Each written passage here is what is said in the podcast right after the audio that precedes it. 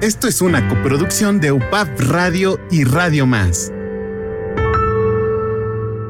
Un espacio que pretende visibilizar el esfuerzo colaborativo para construir economías basadas en productos de la localidad y donde se dialogará sobre consumo integrado para mejorar la economía, medio ambiente, salud y relaciones sociales de un lugar en particular. Ya comienza ECO, de economía de ecología.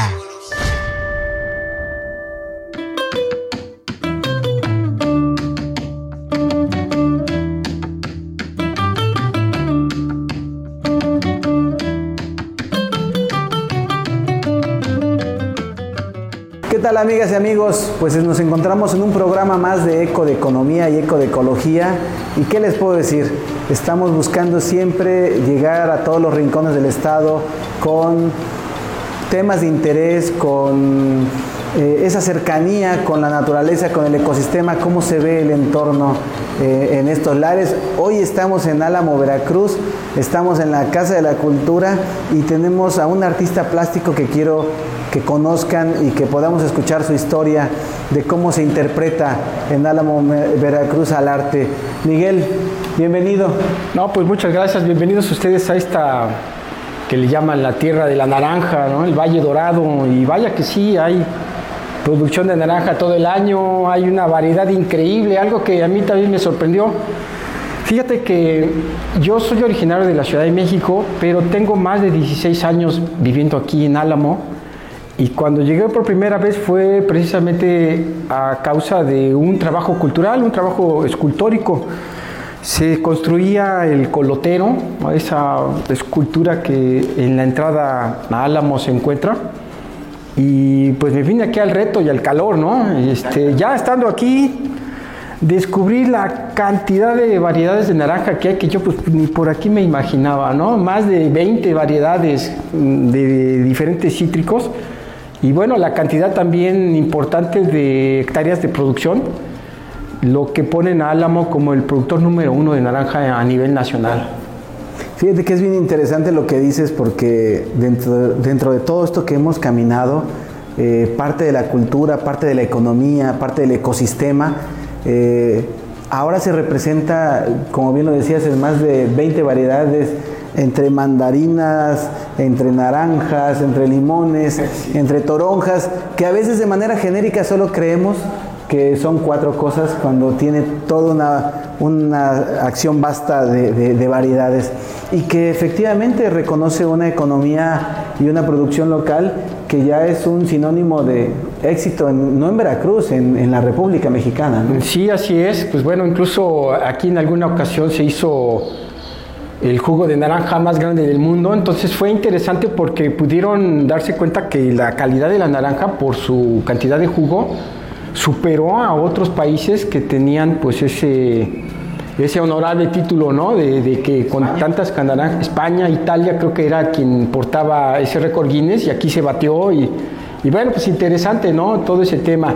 Y además que eh, a mí me hizo llegar un trabajo escultórico que de alguna manera da un, este, pues un reconocimiento a la labor de la persona que se encarga de cortar la naranja y todo este asunto porque pues llenan canastos de 70 kilos y entonces pues en pleno calorón o en eh, superficies accidentadas pues ahí va con los 70 o 80 kilos y pues es un trabajo pues bastante agotador, ¿no? Y, uno pareciera o imaginaba yo pues a los cortadores con eh, una complexión robusta, pero no, es todo lo contrario, son delgados y pues bueno, muy chambeadores, ¿no? Entonces, esta escultura que se desarrolla en Álamo hace 16 años, pues para mí fue muy interesante porque se desarrollaba una escultura monumental, figurativa en México y como me decía mi maestro, vaya, es una, es una obra que no se hace en México, pues yo creo que desde el Pípila en Guanajuato, ¿no? Una escultura monumental,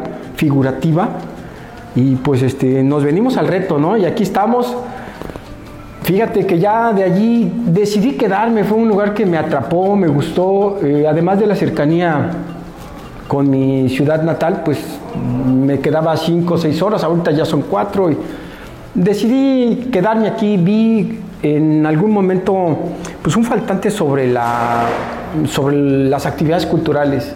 Y entonces pues yo como artista vi que podía ir encajando.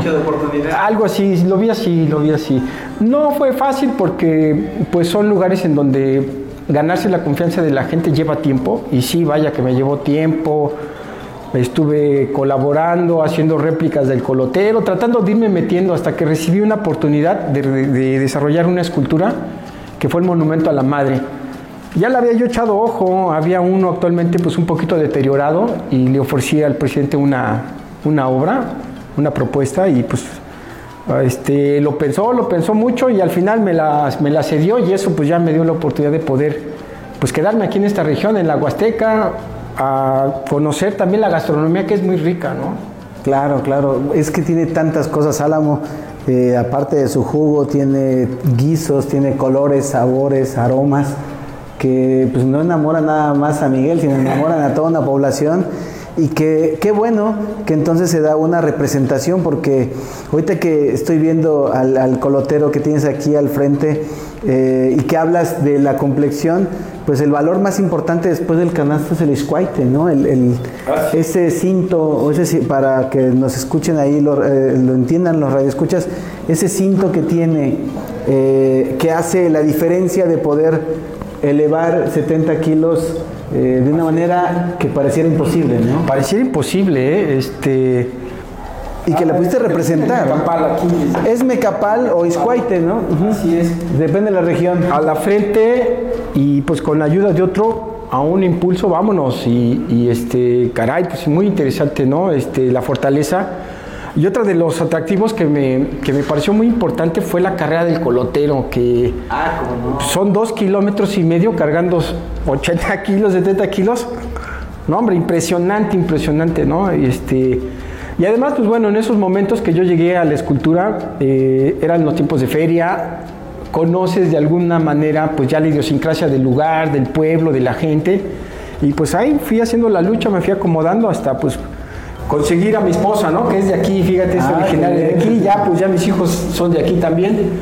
Y ya también pues me hice de aquí, ¿no? Soy un chilango huasteco. Exactamente, un chilango, pero huasteco bajo.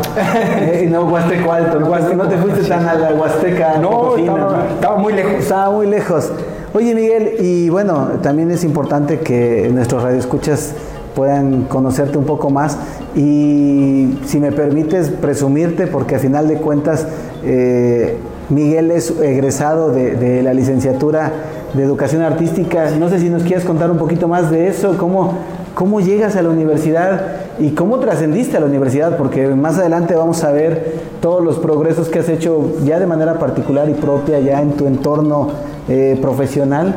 Pero si me puedes platicar sobre sí, claro. eso.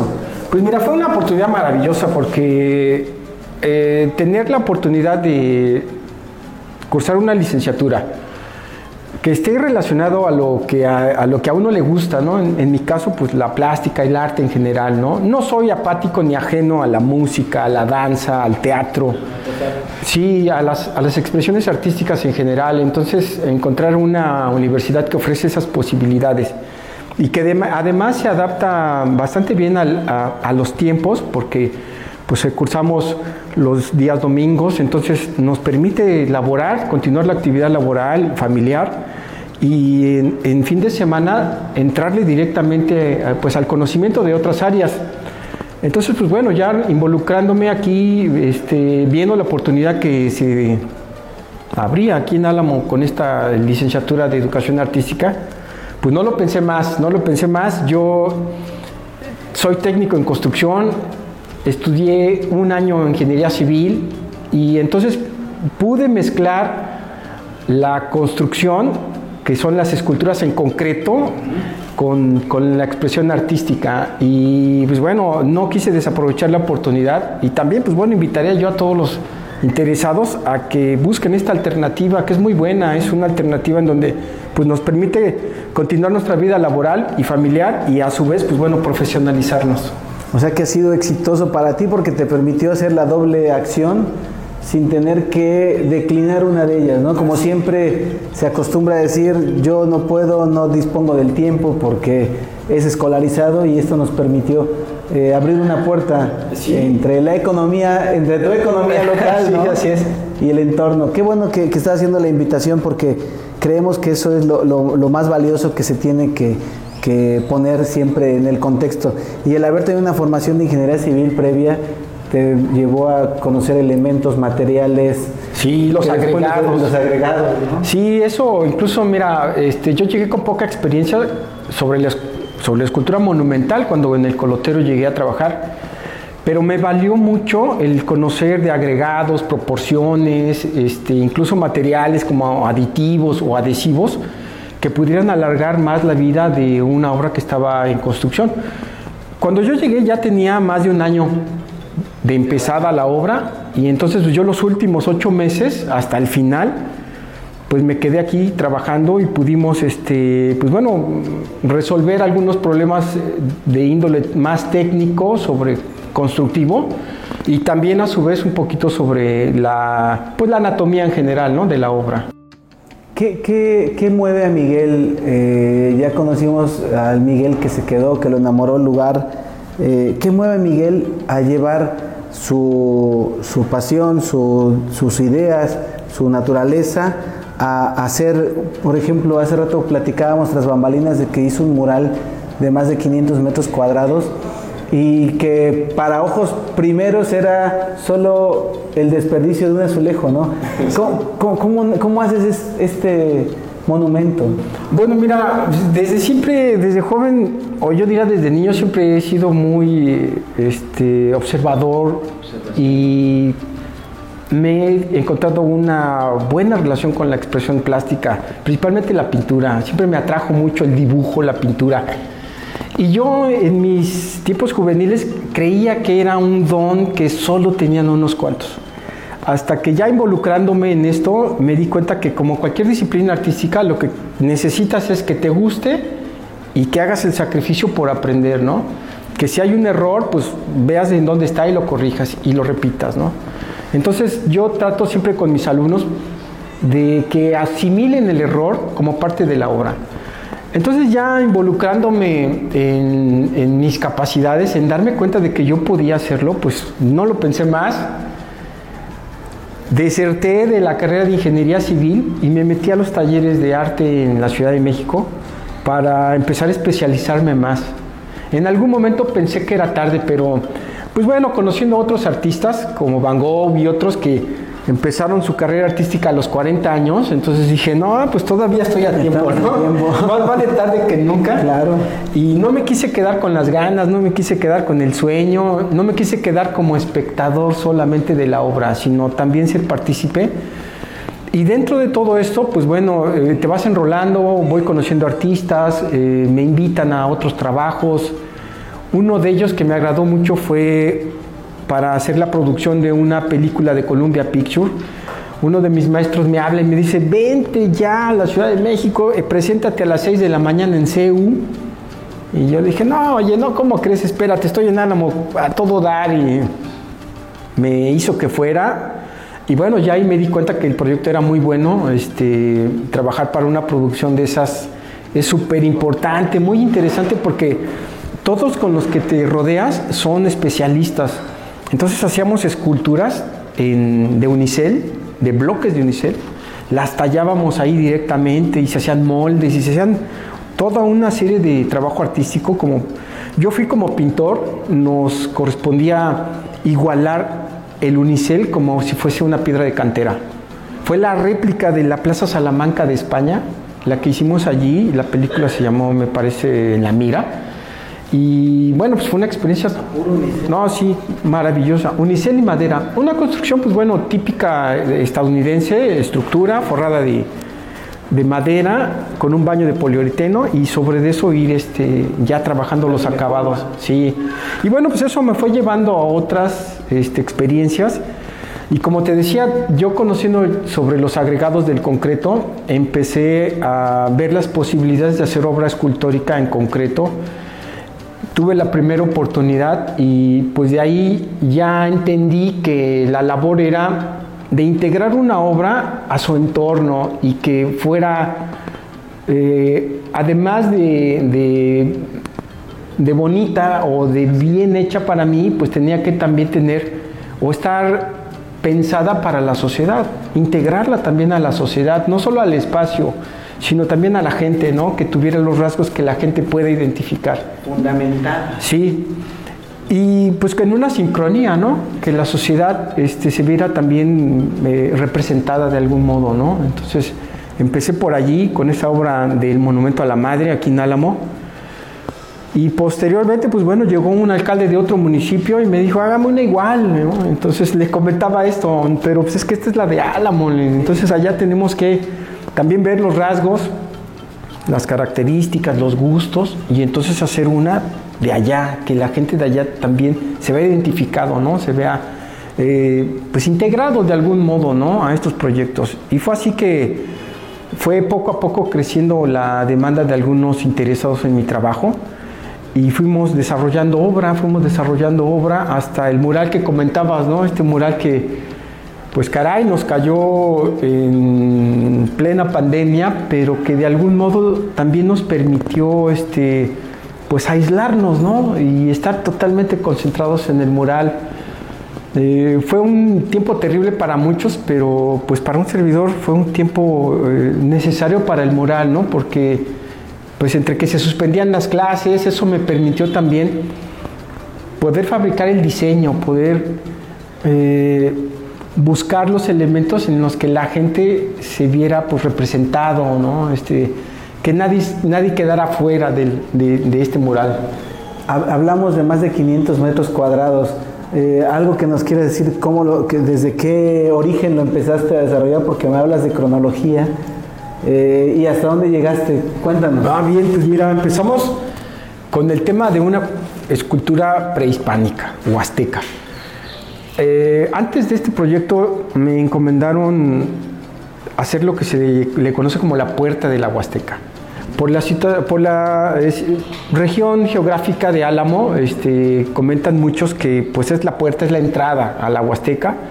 Y entonces surgió esta propuesta de hacer una puerta de la Huasteca, ¿no? un pórtico. Y de allí, pues bueno, estudiando sobre el tema, conociendo más la cultura, encontré un dato muy interesante que me gustó, que es de las pocas culturas, o es la única cultura prehispánica en México que tiene el mismo, la misma cantidad de esculturas masculinas que femeninas. Entonces hay una equidad en la escultura y en la representación femenina que pude comprobar, porque muchos de mis maestros me decían, no, este, la región huasteca, las mujeres son canijas, son de carácter, ten cuidado, Miguel, ¿no? Entonces, conozco este, algunas. Vaya que sí. Yo no lo creí. Dije, pues es un dato, ¿no? Es un dato. Entonces, viendo esto que te comentaba en la revista de Arqueología Mexicana, este importante dato en el que las esculturas masculinas y las femeninas tienen el mismo, la misma jerarquía, caray, pues entonces empecé por eso, por una escultura varonil y terminó con una escultura femenina. Pero el mural empieza con la representación del sol y la luna, que es una dualidad también muy importante en la cultura prehispánica. Y la primera escena es un grupo de tres personas que todavía se lleva a cabo este ritual aquí en la comunidad de Lomas de Vinasco en Álamo, que se llama el Chicomesochil. Y y allí precisamente se construyó una casa de costumbres que me permitió, me permitieron decorar la fachada. Conociendo más sobre el Chicomezóchil o las siete flores, descubrí que en ese mismo año se hizo un concurso de poema que ganó por allá el maestro Juan Hernández, me parece de Izhuatlán de Madero, y narraba una mujer con las siete flores que nos acompañan en la vida pues bueno, me pareció interesante, me, conectó, me maravilló y empecé allí a desarrollar el mural con esa tradición. Posteriormente, y hablando del mural, viene la escena de la iglesia de Temapache, que es una iglesia también de las más antiguas del estado y con una construcción pues todavía muy importante, está vigente y entonces decidí ese, pues ese sincretismo ¿no? de, de la cultura indígena y la conquista. Así es. Pusimos por ahí al santo patrono Y de ahí pues ya nos recorrimos con una etapa con la que Álamo empezó a desarrollarse, con las grandes haciendas. Y actualmente hay una hacienda todavía en pie, que es la hacienda de cinco poblados. La representamos allí y en un espacio en donde hay árboles y un poquito de vegetación, también intentamos hablar un poquito sobre la fauna y la flora de la región. Entonces pusimos pues al clásico loro, ¿no? Al tlacuache, que pues no puede faltar, este, el coyote, las serpientes y pues hay el armadillo, ¿no? Entonces, pues bueno, tantas, tantas. Te iba a decir el toche, que es el armadillo, ¿no? Así es. Con sus modismos. Eh, Sí, exactamente, ¿no? El venado, ¿no? Este, y ahí, pues bueno, ahí termina, porque pues bueno, la composición también tenía mucho que ver con ya eh, elementos que existían, como la escultura o el busto de Emiliano Zapata. Allí, pues bueno, decidimos hacer una composición con un tema revolucionario y continuamos con, un, con dos encargos que me hicieron especiales, que era la fe, la familia, el deporte y la tradición. Entonces utilicé ese espacio para trabajar esos temas de la familia, la fe, el deporte y a partir de, de terminar ese espacio, la ciencia y el arte, entonces ya empezamos el recorrido por el petróleo, que fue lo que generó los primeros asentamientos en Álamo. El petróleo, posteriormente el plátano, que fue un productor importante de plátano, posteriormente de tabaco, y cerramos esta composición eh, del mural con la actual economía pujante de Álamo, que es la naranja. Así cerramos nuestra, nuestra obra. Y pues bueno, en un principio, en un principio parecía difícil, muy largo, y ya al final ya quería yo más metros, ¿no? Sí, al principio dices, ¿cómo lo lleno? Y ahora dices, me falta espacio. Sí, mucha gente, me pareció muy interesante que mucha gente se haya acercado y me decía, ¿cómo colaboramos? No, pues tráiganos azulejo de su casa y órale. Entonces mucha gente llegaba a donar azulejo, pega azulejo, que por ahí les sobraba, o nos llevaban un refresquito, o, o de algún modo querían impulsar, participar, y eso fue algo que me motivó mucho porque pues estar trabajando con los agobiantes calores, eh, pues de repente hay, hay veces en las que en el ánimo hay, hay un poquito este, pues, Altibajos. altibajos y, y allí fue en donde mucha gente de aquí se acercó y pues este, fue otra vez impulsar el vuelo y hacer lo mejor posible el trabajo del mural. Fíjate que es bien interesante el sentido de pertenencia. Cuando ellos empezaron a identificarse con todo lo que ibas colocando, cuando ellos se sienten parte de un proyecto y, y haces la comunidad, ahí vuelves a, a tocar nuevamente a la familia, ¿no? Y a la familia de Álamo. Así es. Entonces, qué, qué interesante. Fíjense que siempre los tiempos cuando hablamos con un artista, un artesano, eh, siempre se nos están acabando, pero vamos a ir a una pausa si te parece y continuamos. Sí, claro que sí.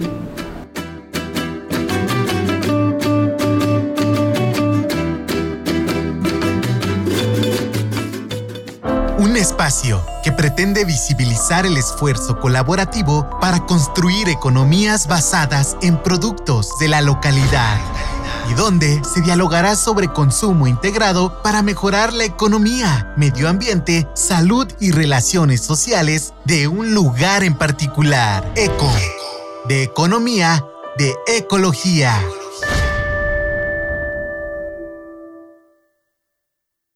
Un espacio que pretende visibilizar el esfuerzo colaborativo para construir economías basadas en productos de la localidad y donde se dialogará sobre consumo integrado para mejorar la economía, medio ambiente, salud y relaciones sociales de un lugar en particular. Eco, de economía, de ecología.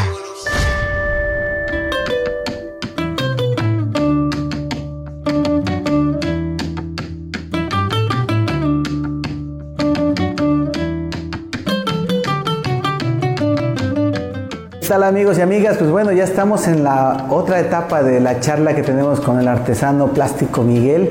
Estábamos platicando de los murales, estaba expresándonos todos los saberes y todos los sentimientos que le dejó a ese mural, pero, pero hay más cosas que has hecho y me decías hace rato de la puerta de la Huasteca. Sí, sí, así es. Pues bueno. Platicar, porque mira, ya tenemos aquí algo que nos puedes Eh, platicar. Sí, mira, este, conservo todavía las dos maquetas, un primer eh, trabajo que se hizo para para que el alcalde viera la propuesta, la idea, y yo contemplaba algo muy formal, más serio. Pero, pues bueno, la idea a veces es muy complicado entender la idea cuando no se dibuja, ¿no? Exacto, no se, ve. No se ve físicamente, ¿no? Entonces, este, él venía con la expectativa de la puerta de Alcalá. Entonces, pues bueno, es una dimensión, por dimensiones, eh, por montos, por tiempo, me parecía algo muy complicado. Fuimos asentando la idea, presenté la segunda maqueta, que fue la que pues definitivamente le agradó, le gustó, ya complementé el trabajo arquitectónico con el artístico, plasmé relieves, plasmé una piedra que se encontró aquí en una comunidad de Montes y que se encuentra en el Museo de Antropología de Jalapa y que representa una serpiente de Cicuac, según algunos estudiosos. Entonces, pues tomé esos elementos. Eh, te decía hace un momento que cuando conozco que hay una equidad entre la escultura femenina y la masculina, pues también doto esta, esta obra la doto de eso, de un equilibrio pues de género y pongo una escultura masculina en la esquina y otra femenina. Y allí vamos eh, plasmando la serpiente de Sicoat, el, la naranja, ¿no? El, el, auge económico que tiene la región, pues también era necesario representarlo. Al final yo concebía en esta obra la importancia de, de lo prehispánico, pero también de lo que estamos viviendo y un poquito sobre pues, el trayecto económico que ha llevado la región. Entonces decidí cerrar el centro de la puerta de la Huasteca porque al final pues ya se fue, fue su nombre, la puerta de la Huasteca. Pues es un pórtico en donde el acceso central es una puerta de dimensiones mm, este, descomunales y que también sirvió para que fuera un foro al aire, al aire libre. Aquí en Álamos se festeja cada fin de año la, la, guapangueada, una guapangueada que se hace, pues, y siempre se hace en, este espacio, una calle cerrada que tenemos, la única calle cerrada que tenemos aquí en Álamo, una calle peatonal, y fue allí en donde se decidió colocar la, la escultura, bueno, este pórtico, y sirvió también para, como escenario de, de la guapangueada. Pero dentro de todo este concepto hay muchos elementos que yo decidí plasmar. En el exterior son trabajos de relieve, hay trabajo de, pintura, eh, el piso es de cantera y yo decidí en el centro colocar un conejo. Aquí en la región eh, se le conoce como la región de la luna y sí hay este, mucho que ver todavía con esa actividad lunar desde el, nivel del mar, desde la marea y también pues la actividad agrícola. La actividad agrícola todavía se ve influenciada por la luna y fueron elementos que me, que me hicieron este, también, me, parecieron muy importantes para plasmarlos. Entonces en piso hicimos un, un este, pequeño relieve donde se muestra el conejo y se logra ver en un glifo lunar que representa, pues bueno, este, la fecundidad, lo fértil, la región y también la, importancia femenina, porque lo que para mí pareció un mito, pues poco a poco se fue consolidando. Y hasta el año pasado que se encontró una pieza arqueológica importante, ahora le llaman la joven de Amajac, que es la que tenemos aquí. Ah, claro que sí, sí, sí. La joven de Amajac, esta es una réplica ya de la obra y surgieron eh, pues muchas opiniones, incluso la obra la vinieron a ver directamente el director general del INA y fue sorprendente lo que nos comentaron los especialistas sobre eh, una que sí era una eh, gobernante, una jerarca, que tenía pues control de, de cierto grupo de población, otra que era joven, y algo que, fue muy destacado es el tocado que lleva esta pieza, que es un tocado doble. Normalmente, y en la puerta de la Huasteca podemos ver que las representaciones de sus tocados son cónicos. Ajá, son cónicos. Y entonces en esta pieza encuentran un tocado diferente y además la magnitud, o sea, el tamaño, Y algo que también nos hizo eh, pensar mucho sobre la región y a mí en particular sobre el potencial femenino es que pues era una mujer joven. Se muestra por las posiciones de las manos y otros elementos que ellos nos comentaron, que si era una gobernante que fue joven, que murió joven, y entonces esta representación escultórica que hicieron fue en memoria de esta persona, no es una diosa como tal, como Tlazolteo, que es eh, la diosa, digamos, de la Huasteca. En este caso, la joven de Amajac fue una persona. Entonces, abrió toda una pues una polémica incluso o sea ya no era una deidad ya era una persona era una persona efectivamente entonces eso pareció eso le dio todavía mucho auge mucha importancia al grado en el que pues se comentó incluso de poner una réplica en la Ciudad de México sobre la Avenida Reforma donde estaba el monumento a Colón se, pensaba o se piensa todavía hacer una réplica y, bueno, pues esto detona en todo eso que yo lo veía como mito, ¿no? El potencial femenino. Y bueno, yo me casé aquí con una mujer de Álamo, de la región de la Luna. ¿Y, ¿Y son este, gobernantes? Sí son gobernantes, vaya que este... Este, son muy líderes, son, este, y así lo son, ¿eh? este, son de dominio, son de carácter, pero este, también, pues bueno, por supuesto tienen su lado femenino, son mujeres muy trabajadoras y, eso es algo que a mí me ha sorprendido. Incluso mi, mi esposa, pues ella es, este, tiene, es licenciada en psicopedagogía, también egresada de la Universidad Popular Autónoma de Veracruz, que le mando un saludo a mi esposa Celina, pues ella ella ha puesto mucho para, crecer como familia porque pues más allá del dominio este, o del control que quiere tener, pues siempre son muy acertadas ¿no? en, ciertas acciones, como la administración, ¿no? este, excelente. Y bueno, pues eh, detona la, el hallazgo de la, de la joven de Amajac en todo esto que me parecía mito, ¿no? Y, dije, no, pues sí, definitivamente sí es la región de la luna, la luna asociada también a la mujer. Y cuando hice el monumento a la madre, pusimos en, en el pie de la, de la escultura el glifo lunar nuevamente, ¿no? La luna y la relación con la mujer, los 28 días de ciclo. El ciclo lunar. Y el ciclo menstrual, la fertilidad en una llena, pues bueno, todos estos elementos, ¿no? Entonces, quedo convencido totalmente de que sí estamos en la región de la luna y que, pues bueno, este, esto es algo que todavía da para más, ¿no? Este, este tipo de, de situaciones. Y por eso decidí hacer en piso este glifo lunar del conejo y también, por supuesto, como la obra de La Puerta de la Huasteca tiene dos vistas, también decido en una vista poner una pieza femenina y en la otra una masculina. Y la podremos ver más adelante, eh, esta, esta obra tiene dos vistas y, y, manejo precisamente eso, ¿no? También me pareció importante, como te decía, que en la obra pública la gente se vea eh, contemplada, ¿no? Y, por eso empuño una mano, el símbolo así es de fuerza, y otras que la acompañan, ¿no? Para representar de alguna manera la gente, ¿no? El pueblo, que también pues, son muy trabajadores y que a pesar de estos calores intensos, pues todos los días tempranito pues salen a, trabajar. Y que no es una mano sola, que es un conjunto. Es una comunidad. Es una comunidad, ¿no? Se ven apoyados al final, ¿no? Y el puyo pues porque representa la fuerza. La fuerza. La fuerza, sí.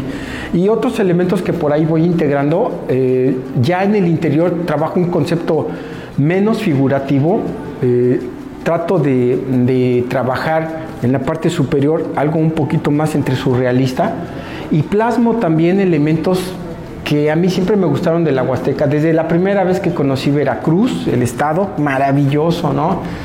Después de venir del gris de una ciudad y ver ahora todo verde, y después todo vivo. todo vivo, todo verde, todo bello, conocer la Huasteca para mí fue un encuentro muy interesante, ¿no? Entre pues esta sincronía entre la Ciudad de México y la Huasteca y, la música, la gastronomía, la vegetación, la flora.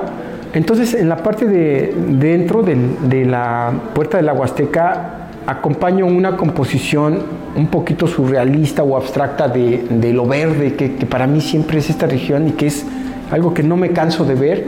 Incluso mi obra, mi obra plástica, mi obra pictórica, siempre me gusta saturar a veces el color. Me han dicho muchos, no, Miguel, bájale, pero... Ya no tanto verde, este, porque lo estamos viendo. Son muy vivos. Exacto, entonces, son muy coloridos. Eso es lo que a mí me representa esto, ¿no? Y, y, y sí he hecho obra un poquito más, incluso tengo obra abstracta, que la represento con tonos más neutros, pero de repente la quiero salpicar de, de, algo de lo que me gusta, ¿no?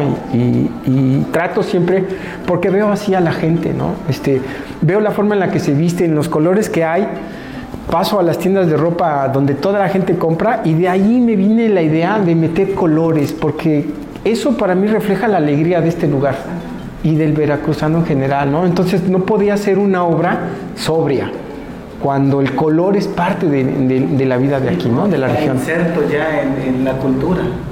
Incluso en la gastronomía, ¿no? Este, el zacahuil, por ejemplo, pues tiene un color vivo y luego los chilitos, la, todo, ¿no? El mantel donde lo acompañan, pues es maravilloso, ¿no? Para mí es una lluvia de color que, que no puedo pasar por alto, ¿no? No, no puedo trabajar en mi obra sin color y a veces es muy intensa, pero es porque yo así la interpreto, ¿no? Así, así es lo que veo.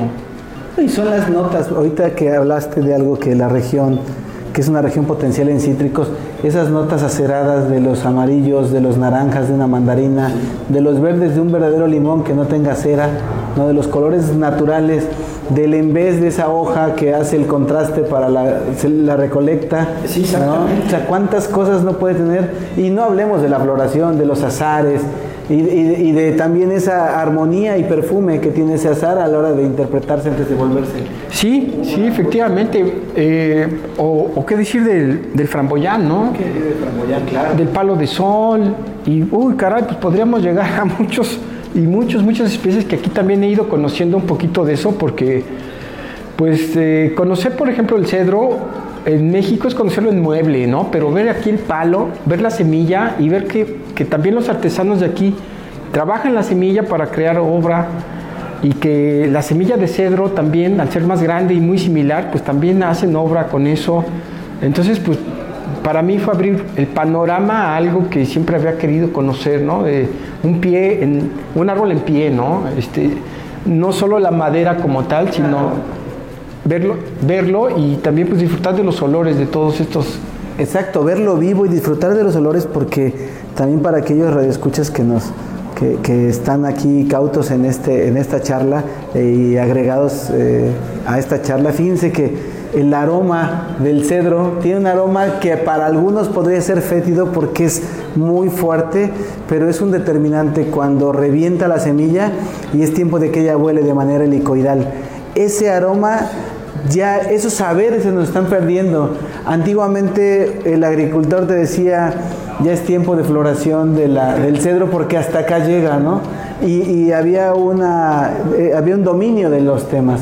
Entonces, eh, esos, esos sabores, esos aromas, esos colores, cuántas cosas y que tú tienes esos elementos para plasmarlos, ¿no? O sea, sí. Qué, qué bondadosa naturaleza tienes. La verdad es que sí, mira, en este ecosistema. Eh, en ocasiones hemos recogido estas este, raíces de diferentes maderos. Este, por ejemplo, tengo por ahí dos que, que están en proceso de trabajarlos porque te encuentras que la forma de, de, ciertas raíces, por ejemplo, de chijol, del árbol de chijol, que es muy duro. Ah, claro, sí, duro. Este, conocer el árbol en pie y de repente ver que la raíz sale y que pues, la puedo llevar y que puedo transformarla en una obra artística, pues para mí ha sido el detonante y, y ahora pues sé que no estoy equivocado al, al haber de alguna manera eh, cortado mi carrera de ingeniería civil para dedicarme directamente a la obra visual, a la obra plástica, porque me siento muy contento con lo que veo, con lo que huelo, con lo que escucho, ¿no? Y entonces estar trabajando una talla de cedro fresca bajo el palo de mango y de repente, pues por los sonidos de la naturaleza, pues es maravilloso. A mí me, me agrada mucho, o incluso mira como esta pieza que pues están hechas en piedra, ¿no? Que son piedras de río que, que de repente la forma te habla, ¿no? Y te, da, te dice, te sí. va diciendo qué quiere, en qué se quiere transformar. Así es. cuando voy al río, por ejemplo, con mis hijos y que disfruto de ese momento y de ese espacio, siempre llevo una mochila porque sé que hay piedras y hay elementos que, que me van a ayudar a, o a complementar una obra, porque muchas de estas rocas de río las utilizo como base, o esas mismas rocas ya traen cierta expresividad que ya solo tallándoles un poquito logras diferentes formas, ¿no? Diferentes formas. Y eso me atrapa mucho. Este, voy frecuentemente a la Ciudad de México, pero definitivamente no pretendo hacer vida allá. Definitivamente yo ya me siento aquí, pues además de reconocido, ya consolidado. Eh, el trayecto entre la Ciudad de México ya lo hemos muy corto ya y así es como pues me parece cómodo eh, estar aquí en esta región, ¿no? que me ha dado mucho, ya me dio dos hijos y ahora yo también pretendo darle. Perfecto, pues fíjate cuántas cosas, eh, no sé el tiempo cómo vamos, pero sería importante que, pudiéramos ver y que nos permitas eh, caminar. ¿Te gustaría ver? Sí, pues mira, estamos muy cerca, si ustedes gustan podemos pasar a la puerta de la Huasteca y ver directamente pues alguno de lo que te estaba ¿Qué es la puerta de la? ¿Qué es la puerta de la Huasteca? Claro que sí, pues vamos en un segundo.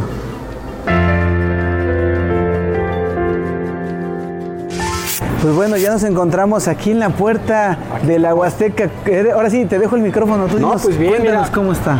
Este, como te explicaba hace un momento, eh, en esta parte del frente está contemplado aquí de mano izquierda una representación masculina, en donde el tocado cónico era lo que predominaba hasta, hasta el hallazgo de la gobernante de, la gobernante. Así es. Pero también, pues bueno, podemos ver una réplica de lo que es la serpiente que se encontró también en una comunidad, que es esta réplica. Y pues bueno, esto que siempre me ha parecido maravilloso, el hecho de que cuando llegas a una comunidad te den ese collar de, ofrenda, ¿no? Sí, te dan la bienvenida y eso pues además de ser muy llamativo por el color, pues me parece una bienvenida maravillosa, ¿no? Y, y de este lado, mira, si me acompañas, aquí viene lo que para mí es la representación del pueblo, ¿no? Este, la fuerza de un puño y, otros que lo acompañan, ¿no? Que, se vuelve un simbolismo eh, de unión. Este trabajo me decías que se hace un relieve, ¿cómo le llamas? Este es un bajo relieve. Bajo relieve. Este, del nivel que tiene el muro se hace hacia, hacia abajo y estos colores que ves aquí pues son también la forma en la que se integra a una sociedad, ¿no? Este, y como ves, pues los coloridos que hay en la calle, la ropa con la que la gente se viste, pues está representada en todo esto, ¿no? Esto es como la raíz. Esto es una forma un poquito, eh, una composición lineal en donde mezcla todo esto, ¿no? Y al final de este lado ya viene una representación femenina. Aquí ya viene las características sobre la postura de manos, obviamente una nariguera, los adornos de los oídos y nuevamente el tocado cónico, ¿no? muy representativo. Entonces, este lado está dedicado eh, o está más masculinizado porque es en donde puedes ver en el centro una imagen eh, femenina y del otro lado es una imagen masculina. Pero atrás de esto y dentro de la, de la puerta de la Huasteca, la representación es un poquito más abstracta, pero con los elementos que todos identificamos, ¿no? El machete, que no puede faltar en un domicilio de la Huasteca, el sombrero, el morral, el, el, el, canasto. Y por supuesto la solteo, ¿no? Que Exacto. que nos acompañaba. Pues mira, este espacio está eh, sobre una calle peatonal. ¿Dónde le encontramos? A ver, dime la dirección. Bueno, la dirección es Emilio Carranza, en el centro de la ciudad de Álamo, de Álamo, Temapache, Veracruz. Está a un costado de la Casa de Cultura. Y mira, si ves esta explanada, es la que sirve como foro en donde se desarrollan las guapangueadas, la fiesta pues del guapango, tradicional. tradicional de la región y es aquí donde la gente, pues por la magnitud de la calle, puede disfrutar de un evento que aquí se desarrolla, desde música, eh, danza folclórica y, ha servido también para eso, ¿no? La puerta es un pórtico de entrada, es un pórtico de bienvenida a todos los pacientes y aquí derechito llegas al mural, que es también otro de los atractivos eh, interesantes, ya que este mural fue desarrollado en la técnica del ferro, eh, de, perdón, del vitromural. Vitromural. Son secciones de azulejos e incluso de piedras naturales que se van fragmentando y vas armando composiciones eh, para el desarrollo, en este caso cronológico, de la historia de Álamo.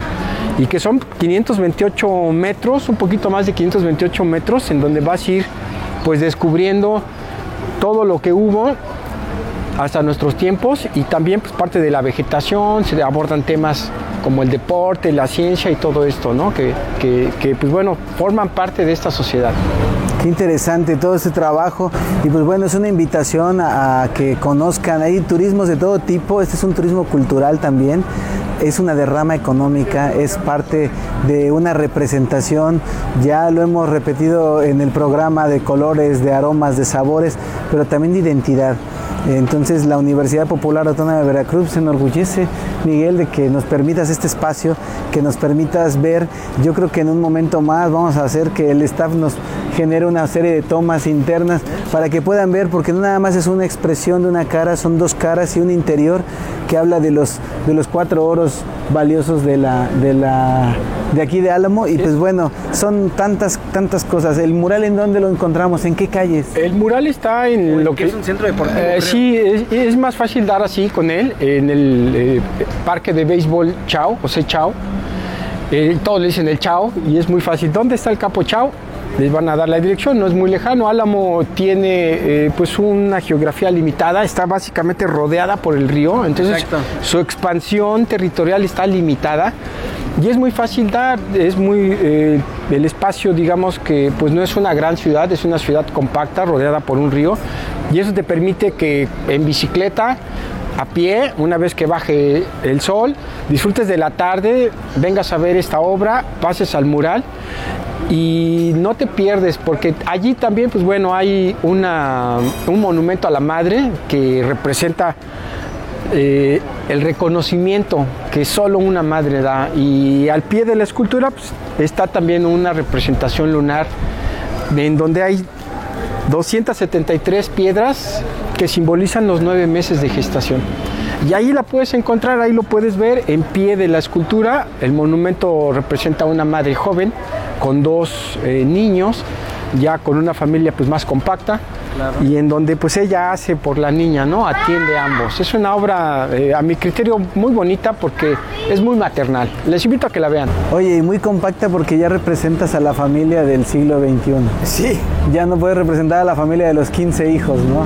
Ya te tienes que adecuar eh, culturalmente a lo que ahora es a lo que es Álamo, ¿no? Sí, a lo que es ahora y pues bueno, eh, madres jóvenes, este, muy guapas, muy bellas y pues bueno, tú lo podrás comprobar ahora que nos visitas y a la cual pues, te agradecemos tu visita. Este, verás que pues bueno, la, gente de aquí es amable, es cordial, el lugar pues tiene muchos puntos de interés para conocer.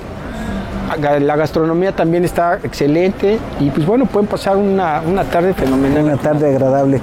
Pues qué les puedo decir, hay tantas cosas todavía por conocer de Álamo. Seguiremos el trabajo de Miguel como artesano plástico Estamos agradecidos y lo vamos a seguir diciendo toda la vida.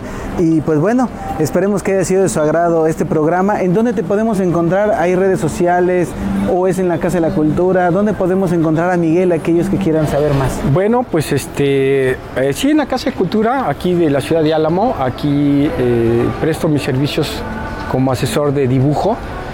Y pues eh, como les decía, Álamo es una ciudad pequeña, es una ciudad en donde pues casi todos nos conocemos. Eh, es fácil dar conmigo en la Casa de Cultura, ahí les pueden dar informes. Y también en las redes sociales, en el Facebook, Miguel Ángel Vargas Miranda, pueden encontrar, pueden ver ahí también algunos otros trabajos que hemos desarrollado de caballete y obra pública. Perfecto.